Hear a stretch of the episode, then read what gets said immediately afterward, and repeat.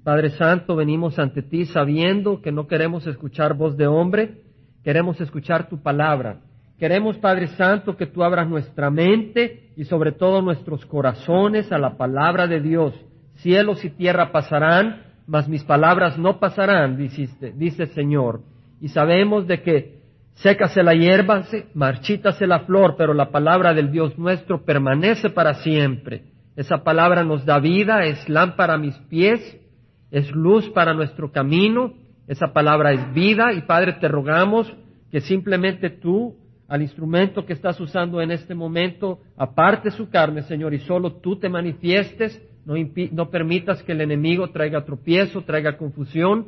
La palabra es como una semilla, Señor, cada uno de nosotros es como un terreno donde esa semilla cae, que cada, cada una de nuestras vidas sea un terreno fértil no permita, Señor, que el enemigo como pájaro venga y se roba la semilla que produce vida y produce fruto, Señor. Te rogamos, Señor, que tu Santo Espíritu ministre. Si alguien está decaído, lo anime.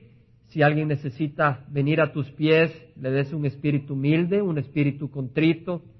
Y si alguien, Señor, necesita corrección, reciba tu corrección. Si alguien necesita esperanza, reciba tu esperanza. Y Señor, ponemos todo esto a tus pies, en tus manos, y agradeciendo tu presencia en nombre de Cristo Jesús. Amén. Estamos en el libro de Apocalipsis, que quiere decir levantar el velo, la revelación, y estamos en el último capítulo.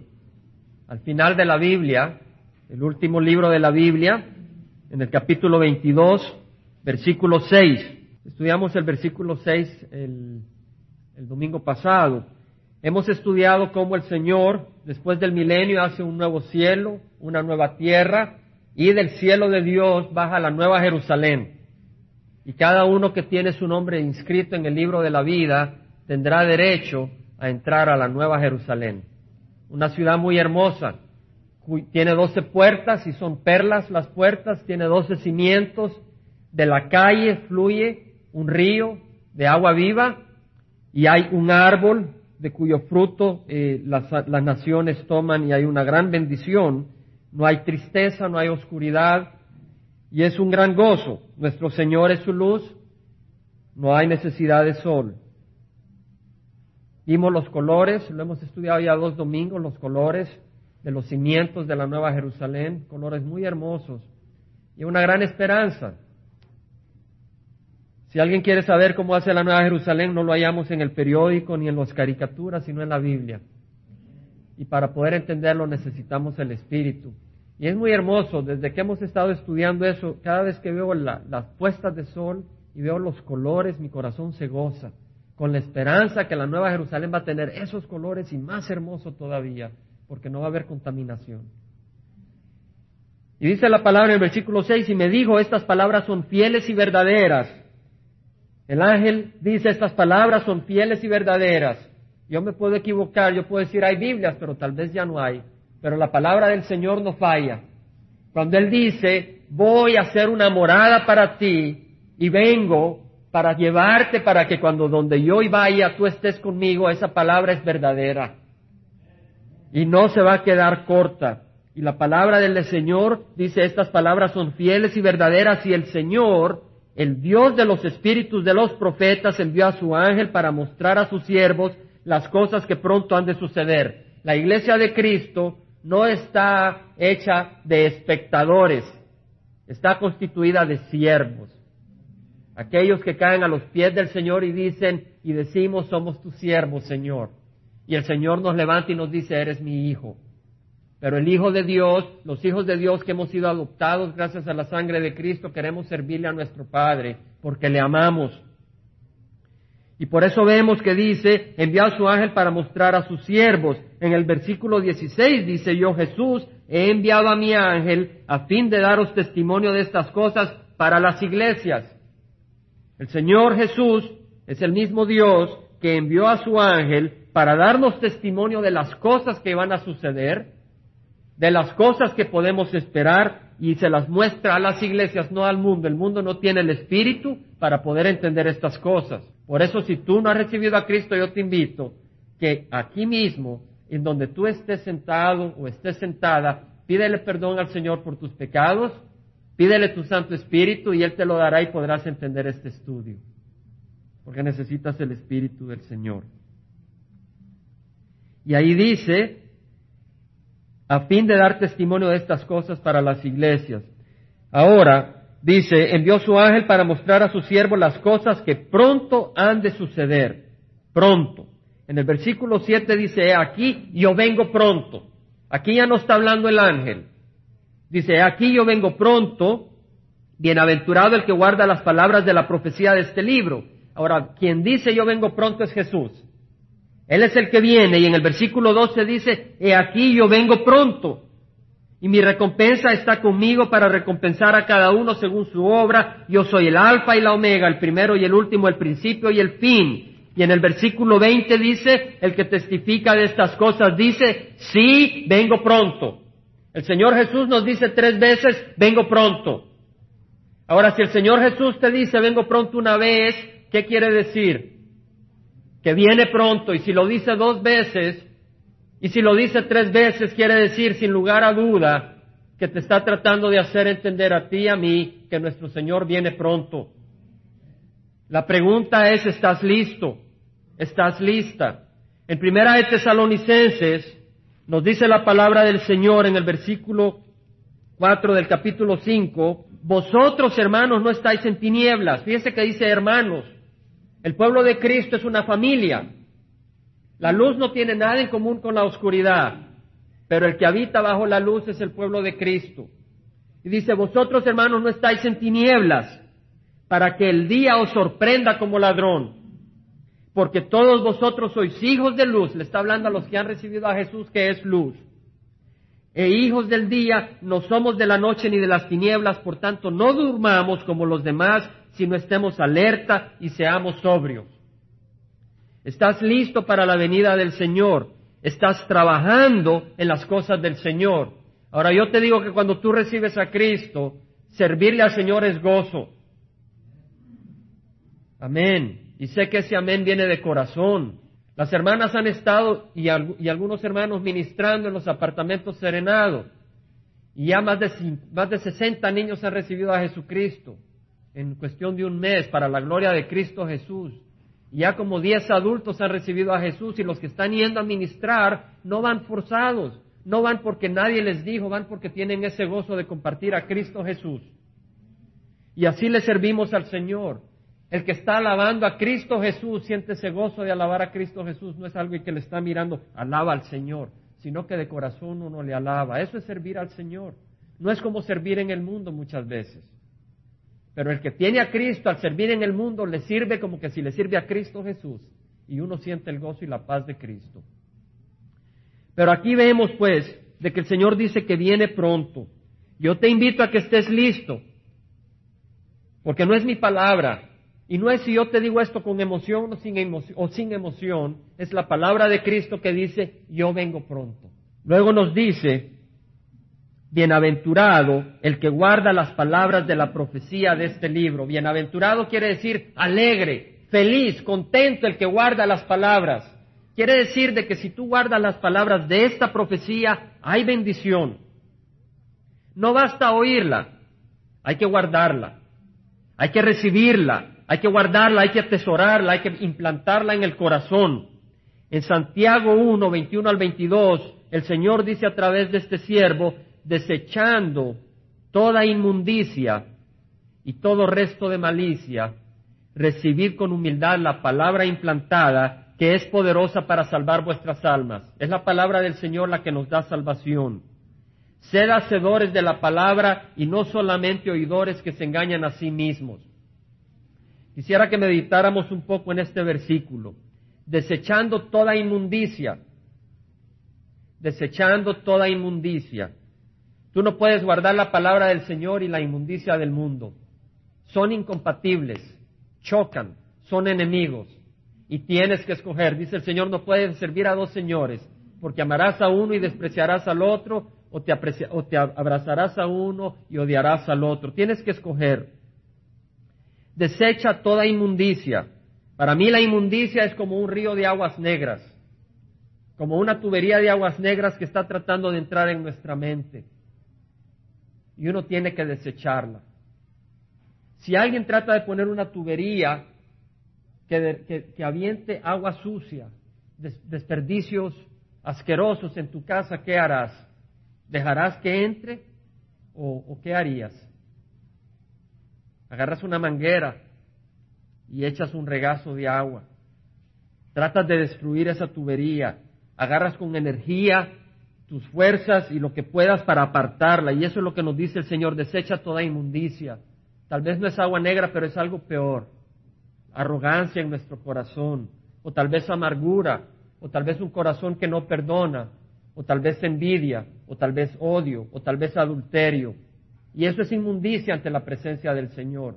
Y el Señor nos dice, deséchalo, desecha toda inmundicia y todo resto de malicia. Hay un versículo muy hermoso en el que he estado meditando, donde en segunda de Crónicas 27, 6 dice la palabra del Señor, y Jotam se hizo poderoso. ¿Por qué? Porque ordenó su camino delante de Jehová su Dios. Tenemos que ordenar nuestro camino ante Dios. Tenemos que tener deseos de hacer las cosas bien y de desechar lo que es malo y el Señor nos va a fortalecer para hacer las cosas de Dios. Luego dice, recibid con humildad la palabra implantada. ¿Qué quiere decir recibir con humildad? Quiere decir que cuando escuchamos la palabra del Señor y nos corrige, nos humillamos y aceptamos la palabra del Señor. Recibir con humildad la palabra implantada, sed hacedores de la palabra y no solamente oidores. Eso es lo que es guardar la palabra. En el Salmo 119, 11, el salmista dice, en mi corazón he atesorado tu palabra para no pecar contra ti. ¿En dónde atesoras la palabra? ¿En la mente? ¿En dónde? En el corazón. Si tienes que estudiarla, tienes que memorizarla porque es pan de vida, pero la tienes que atesorar en tu corazón. Tienes que pedir que el Señor transforme tu corazón. ¿Para qué has atesorado este salmista dice, de nuevo en el Salmo 119, 11, en mi corazón he atesorado tu palabra, ¿para qué? Para no pecar contra ti. O sea, podemos ver de que si tú guardas la palabra de Dios, ¿qué, vas, ¿qué efecto va a tener en tu vida? Te va a guardar del pecado. Y dice el Señor que si somos hijos de la luz, vamos a caminar en la luz como Él es luz. Ahora, esta palabra de la profecía de este libro, hay tres aspectos que siento yo que podemos considerar. Una, en este libro que hemos estudiado hay juicios, el juicio de Dios. Hemos leído cómo Dios va a derramar su ira sobre este, sobre este mundo, porque el mundo ha rechazado a Cristo. Entonces, mira, guarda esto, guarda en tu corazón que Dios es un Dios santo y que Dios un día vendrá a hacer justicia. Dice la palabra del Señor, el temor a Dios es el principio de la sabiduría. El temor de Dios es el principio de la sabiduría. Ahora también hay profecías. Y sabemos que las profecías de las escrituras son más ciertas que, los, que las cosas que veamos en televisión o nos digan. Y luego las promesas. Este libro está lleno de promesas, como la Nueva Jerusalén. Bendiciones para los que buscan al Señor. Y la promesa es muy importante. Dice la palabra del Señor a través de, Juan, primera de Juan, brevemente lo menciono, capítulo 3, versículo 3 dice, todo el que tiene esta esperanza puesta en él, se purifica así como él es puro. Todo el que tiene esta esperanza puesta en él, se purifica así como él es puro. Si tú tienes la esperanza puesta en Cristo, esa esperanza va a tener un efecto en tu vida te va a purificar, te va a separar del pecado. La esperanza es muy importante. En Romanos 8:24 dice la palabra del Señor a través de Pablo, en esperanza hemos sido salvos, y esto lo estudiamos la vez pasada y creo que vale la pena recordar y considerar. En esperanza hemos sido salvos. O sea, hay salvación cuando vemos de que Cristo nos va a dar una vida eterna y que la esperanza está en Cristo, no en nosotros. Y dice, en esperanza hemos sido salvos, pero esperanza que se ve no es esperanza. O sea que si tú ves algo, eso ya no es esperanza. Eso ya lo tienes ahí. Estamos hablando de algo que no ves. Por eso dicen, esperanza hemos sido salvos. Ahora, esperanza que se ve no es esperanza porque ¿por qué vas a esperar lo que ves? Pero si esperas lo que no ves, entonces con paciencia lo aguardas. Eso nos dice la palabra del Señor. Si esperas lo que no ves, es decir, si tienes esperanza por aquello que no ves, entonces tendrás paciencia para guardarlo. Si hay esperanza, no tal vez, pero si hay una esperanza por el fruto del Espíritu Santo en tu corazón. En Romanos 15, dice la palabra del Señor, Romanos 15, 13, dice, el Dios de la esperanza, nuestro Dios es un Dios de esperanza. ¿Quién acá tiene esperanza? Amén. ¿Hace una diferencia en tu vida o no? Tiene que hacer una diferencia. Si tú crees de que todo lo que existe ahora sigue así, seguirá así, que tus problemas seguirán así, pues entonces ¿por qué vivir? ¿Y por qué, por qué vivir, por decirlo así, para Dios? Si crees que Dios es indiferente a tu vida. Pero Dios no es indiferente. Dice, el Dios de la esperanza os llene de todo gozo y paz en el creer. Si tú quieres tener gozo y paz, necesitas creer. Pero fe viene por el oír y el oír por la palabra de Cristo. Y por eso estudiamos la palabra de Dios, porque ella nos da fe y la fe nos, es, es esperanza. Porque fe es la certeza de lo que se espera, la convicción de lo que no se ve. Pero ¿cómo puedes saber lo que vas a esperar si no sabes sin estudiar la palabra? Por eso estudiamos la palabra para saber qué vamos a esperar.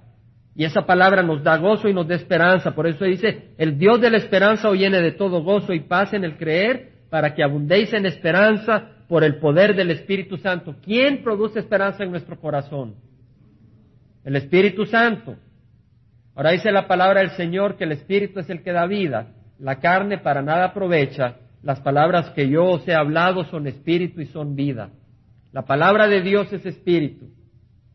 Entonces, tú quieres tener esperanza, que es un poder que recibes a través del espíritu, necesitas la palabra del Señor.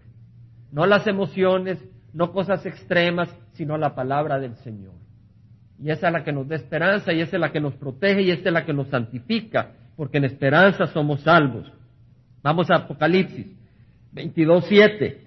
He aquí yo vengo pronto, bienaventurado el que guarda las palabras de la profecía de este libro. Hay que guardar la palabra del Señor en nuestro corazón. Yo, Juan, el que oyó y vio estas cosas. Imagínate, Juan vio la nueva Jerusalén descender del cielo. Qué hermoso. Y Juan escuchó cuando Dios juzgó a las personas que no tenían su nombre inscrito en el libro, en el libro de la vida y pudo ver sus caras de susto. Y también Juan logró ver cuando venía la ira de Dios y caían esos granizos de cien libras, como hemos leído en Apocalipsis, que va a ocurrir. Y cuando millones de millones de personas eran destruidas por, por fuego y por la ira de Dios. Yo, Juan, el que oyó y vio estas cosas, y cuando oí y vi, me postré para adorar a los pies del ángel que me mostró estas cosas. Estaba tan conmovido Juan, estaba tan impresionado de todo lo que había visto, que cayó a los pies del ángel y lo quería adorar. Estaba impresionado. Había visto algo increíble, pero el ángel me dijo, no hagas esto, yo soy consiervo tuyo. Y de tus hermanos los profetas, y de los que guardan la palabra de este libro, adora a Dios. Vamos a considerar esto. El ángel le dice, no hagas eso, yo soy consiervo tuyo. Los ángeles son siervos de Dios, así como nosotros somos siervos de Dios. Entonces el ángel si es siervo de Dios, ¿a quién va a escuchar? ¿A nosotros o a Dios? A Dios. Entonces, hermanos, nunca le pidan a un ángel nada, porque no nos va a escuchar. Ellos reciben órdenes de Dios. Hay personas que ahí andan felices, el ángel de la guarda, y ya le andan orando al ángel. No, a él no le va a escuchar nada. Eso sí, son siervos de Dios, dados para ministrar a aquellos que han heredado la salvación. Porque está en Hebreos. Hermanos, pueden ver rápidamente, porque vamos a ir corriendo acá. En Hebreos 1, versículo 14 dice, no son todos ellos espíritus ministradores, enviados para servir por causa de los que heredarán la salvación. Si tú heredas la salvación, Dios ha enviado ángeles para protegerte. Si allá, andas en el freeway y en esta guerra espiritual Satanás y sus demonios te tratan de hacer daño, pues no pueden porque ahí hay ángeles que Dios ha enviado para protegerte. Dios nos ama. Ahora vemos pues que los ángeles son siervos de Dios como nosotros, pero nosotros tenemos el privilegio de llegar a ser hechos hijos de Dios. No solo ángeles, no solo criaturas, sino hijos del Dios vivo. Y poder decirle papá. Los ángeles no le pueden decir papá a Dios. Nosotros le podemos decir papá. Mi papá posee todo el universo. El Señor viene pronto. Hay muchas señales, lo hemos estudiado, no me voy a tomar tiempo, pero lo hemos estudiado y las señales nos rodean constantemente que el Señor viene pronto. Por eso le dice, estas palabras están cerradas y selladas hasta el tiempo del fin, pero acá en Apocalipsis dice, no sellen las palabras de las profecías porque el tiempo está cerca. Ahora, en Daniel luego dice, muchos serán purificados, emblanquecidos y refinados, los impíos procederán impíamente y ninguno de los impíos comprenderá, pero los entendidos comprenderá. Y ese bien lo que dice en Daniel 12:10. El Señor le dice, muchos serán purificados, emblanquecidos y refinados. Los impíos procederán impíamente. En otras palabras, el que no quiere escuchar la voz del Señor, su corazón se endurecerá y seguirá actuando impíamente. Pero los entendidos comprenderán. Y en Apocalipsis, versículo 11 del capítulo 22 dice que el injusto siga haciendo injusticia, que el impuro siga siga siendo impuro, que el justo siga practicando la justicia y que el que es santo siga guardándose santo. En otras palabras, tú tienes una opción ahora. O dejar de ser injusto, dejar de estar pecando, de ser impuro, o seguir siendo impuro. Y el Señor puede sellar tu corazón en tu decisión, de manera que ya no haya espacio para el arrepentimiento en el futuro. Por eso, si tú no has recibido a Cristo, yo te invito a que le pidas perdón y Él transformará tu vida. He aquí yo vengo pronto y mi recompensa está conmigo para recompensar a cada uno según su obra. La obra que nos salva es la de Cristo en la cruz.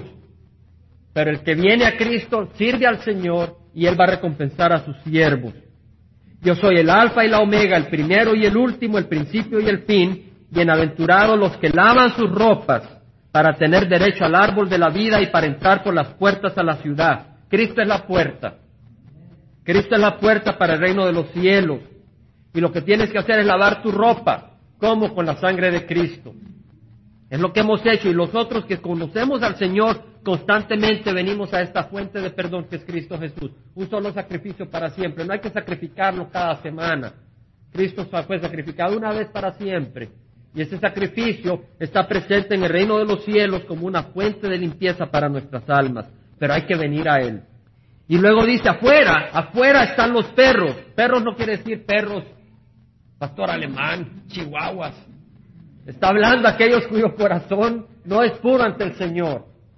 Y el Señor acá le dice a los perros, oh no, pero si el Señor es amor, sí, el Señor es amor. Pero tú sabes, si tú tienes hijos y tú rehusaste seguir a Cristo Jesús y rehusaste traer a Cristo a tu hogar, el Señor te llama perro porque ha sido piedra de tropiezo para que tus hijos vengan a Cristo Jesús. Y cuando estés en el infierno, tus hijos clamarán a ti te dirán, papá, ¿por qué no me dejaste ir a la iglesia y recibir a Cristo? Y habrán muchos hijos que estarán en el infierno porque sus padres rehusaron recibir a Cristo Jesús. Y por eso necesitamos entender de que si rehusamos a Cristo somos como los perros, porque estamos pateando el sacrificio de Cristo en la cruz. Afuera están los perros, los hechiceros, los inmorales. El Señor Jesús dice que todo aquel que mira con deseo a una mujer que no es su esposa cometió adulterio, el Señor te llama inmoral. ¿Cómo podrás hacer para entrar al reino de los cielos? Ven a Cristo, que es una fuente de vida eterna. Afuera están los inmorales, los asesinos, dice el Señor Jesús, aquel que mira con odio a su hermano ha cometido asesinato. No necesitas agarrar la pistola, con que con el corazón odies a tu hermano a tu prójimo has cometido asesinato. El Señor Dios dice que es necesario amar a Dios sobre todas las cosas y al prójimo como a ti mismo. Has cumplido esa ley, no hay nadie que la haya cumplido. Por eso tienes que venir a recoger la gracia que Dios te ofrece. Dice, afuera están los perros, los hechiceros, los inmorales, los asesinos, los idólatras. Tú dices, yo no tengo un ídolo. Pero tal vez tu ídolo es el sexo, o tal vez es la pornografía, o tal vez es tú mismo, o tal vez es tu esposa, tal vez el trabajo, tal vez tu papá, tu mamá, que tu Dios sea Cristo Jesús, nadie más. Dios dice, yo no comparto mi gloria con nadie. Dice, afuera están los idólatras y todo aquel que ama y practica la mentira. Tú dices, yo no miento, ya mentiste. Y en Primera de Corintios 6 nos habla el Señor. Hermanos, esto es serio. Esto es serio. Primera, esta es la palabra del Señor que nos está diciendo que hay muchos que se van a quedar afuera del reino de los cielos. Primera de Corintios 6, 9 dice, ¿no sabéis que los injustos no heredarán el reino de Dios? No os dejéis engañar ni los inmorales, ni los idólatras, ni los adúlteros, ni los afeminados. Uno dice, Dios es amor. Dios es amor, pero tú no puedes pervertir lo que Dios te da. Y si el hombre empieza a querer actuar como mujer, Dios dice, tú no vas a tener nada en el reino de los cielos, tienes que arrepentirte. Ni los homosexuales. No, pues es que hay todo ese amor. No, el Señor dice que los homosexuales no van a entrar al reino de los cielos. El Señor lo dice. Hay iglesias donde están ordenando pastores homosexuales. Hay iglesias donde están ordenando eh, pastoras homosexuales, lesbianas. El Señor dice, no van a entrar al reino de los cielos. Ni los ladrones, ni los ávaros, ni los borrachos, pero pobrecito. Claro, el Señor lo que te está diciendo si tú tienes problema con el alcohol, no es yo te desprecio, no, lo que te está diciendo es, mira, yo tengo una fuente de sanidad que te puede sanar, Cristo Jesús. Por eso te hace saber que si tú eres víctima del alcohol, el Señor no quiere que te condenes. Dice, ni los difamadores, ni los estafadores heredarán el reino de Dios, y esto erais algunos de vosotros. O sea que el Señor reconoce que todos nosotros éramos pecadores y somos pecadores. Pero si tú vienes a Cristo ya no vas a ser homosexual. Ahora, si tú ves a alguien que fue homosexual y ahora ya no lo es por la gracia del Señor, gloria a Dios. Y si tú ves a alguien que es homosexual, tú dices, bueno, yo soy mejor que él porque él es homosexual y yo no. Pero si tú rechazas a Cristo, ¿qué crees que es peor? Ser homosexual o despreciar la sangre de Cristo. Yo te aseguro que si tú desprecias la sangre de Cristo, aunque no seas homosexual, vas a ir al infierno. Pero dice, esto erais algunos de vosotros, pero fuisteis lavados, fuisteis santificados, fuisteis justificados en el nombre del Señor Jesucristo y en el Espíritu de nuestro Dios. Luego dice, yo Jesús he enviado a mi ángel, Dios es el que envía a su ángel, Jesucristo, a fin de darte testimonio de estas cosas para las iglesias. Yo soy la raíz y la descendencia de David. La raíz quiere decir que antes del tronco está la raíz. ¿Cierto? Y si es la raíz, quiere decir que Jesús es antes que David, porque dice, yo soy la raíz y la descendencia de David. Yo soy antes que David y yo vengo de David en la carne, pero Él es el Dios vivo que se encarnó. Dice la palabra del Señor, en el principio estaba el verbo, el verbo estaba con Dios, el verbo era Dios, y en Juan 1.14, y el verbo habitó entre nosotros, se hizo carne. Yo soy la raíz y la descendencia de David, el lucero resplandeciente de la mañana. ¿Quieres estar en la oscuridad o quieres estar en la luz? Gloria a Dios que tenemos a Cristo que es luz. Y el espíritu y la esposa dicen, ven, ven. La esposa es la iglesia. La palabra acá es novia comprometida con su, con su novio. Puede significar las dos cosas, o esposa o comprometida. Creo yo que aquí la traducción es comprometida porque la iglesia todavía no está casada. Es la novia del Cordero. Por eso dice el Espíritu y la novia dicen ven, y el que oye diga ven. ¿Quieres que Jesús venga? Dile ven. Y el que tiene sed, venga. Qué hermoso, porque en el mundo todos hemos nacido con una sed y la podemos tratar de llenar de distintas maneras. El Señor no te dice, tú tienes sed, vete de acá. No, el Señor lo que dice es, tú tienes sed, ven, yo te daré de beber del agua de vida eterna. El que tiene sed, venga, el que desea que tome gratuitamente del agua de la vida. Yo testifico a todos los que oyen las palabras de la profecía de este libro. Estamos en los últimos versículos, ya vamos a terminar pronto. Yo testifico, este es Jesús testificando, todos los que oyen las palabras de la profecía de este libro, si alguno añade a ellas, Dios traerá sobre él las plagas que están escritas en este libro. Pon atención. Mira lo que dice. Si alguno añade a ellas, Dios traerá sobre él las plagas que están escritas en este libro. Las plagas es la ira de Dios. Quiere decir de que nadie puede decir de que las escrituras se le pueden añadir. La tradición del hombre no tiene la misma autoridad que la palabra de Dios. Lo que está diciendo aquí el Señor, si tú pones tradiciones y le das el mismo valor que la palabra de Dios, Dios traerá sobre él las plagas que están escritas en este libro.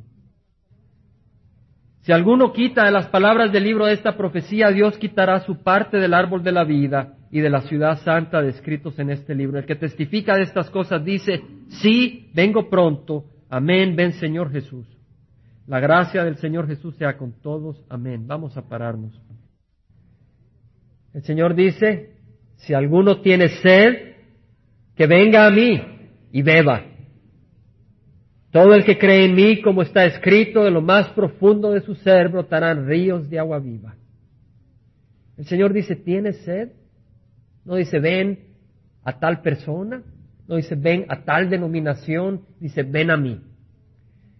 El Señor dice, venid a mí todos los que estás muy cansados y cargados y yo os haré descansar. Tomad mi yugo sobre vosotros y aprended de mí, que soy manso y humilde de corazón, porque mi yugo es fácil y mi carga es ligera. El Señor dice, venid a mí, los que estáis cansados y cargados. El Señor dice, mis ovejas escuchan mi voz yo las conozco y ellas me siguen. El Señor es tan amor y te ama tanto que el Señor quiere que vengas a Él, no a nadie entre tú y Él. Cuando se le acercaron los, apóstoles, estaba Jesús y los niños se le querían acercar y los apóstoles le decían, no, no molesten al maestro. El Señor se indignó y le dijo, dejad que los niños vengan a mí porque de tal es ese reino de los cielos. O sea, no los estorbes, yo quiero tenerlos en mis manos. Y así el Señor te quiere tener en sus manos. Si tú no has recibido a Cristo, yo te invito a que lo recibas, que vengas a Jesús Aquí habemos muchos que hemos recibido a Cristo y te podemos decir que en Cristo hay gozo, hay esperanza, hay paz, hay sanidad, hay vida eterna.